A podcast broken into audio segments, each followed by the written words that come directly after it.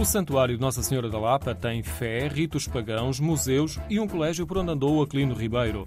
No fim da história e na imaginação das lendas, há um ponto comum: as pedras. As paredes da capela e do colégio, as pedras que nos purificam e a pedra em forma de lapa que, de modo invulgar, está no altar-mor de uma capela por ter servido de abrigo a minha imagem da Senhora. É um santuário que nasce praticamente no século IX, quando Dalmansor, a caminho de Santiago de Compostela, vem por aqui e escondem uma imagem debaixo de um penedo, onde 510 anos depois uma pastora muda a encontra e faz despertar de todo este culto e de toda esta história. Ana Nunes, do Santuário da Lapa, acrescenta que o local de culto chegou a ser um dos maiores da Península Ibérica. Foi fortemente impulsionado por jesuítas que construíram a maior parte do património. A cadeia foi, entretanto, adaptada a museu e o antigo colégio jesuíta é agora uma casa de apoio ao peregrino. Foi onde andou a estudar Aquilino Ribeiro. Ele nunca deixou de vir cá, sempre teve a, Lapa como sua fonte de inspiração e onde ele vinha realmente à pedra buscar hum, a força. Uma das obras dele, que é exatamente Uma Luz ao Longe, todo o trama se desenvolve no colégio, aqui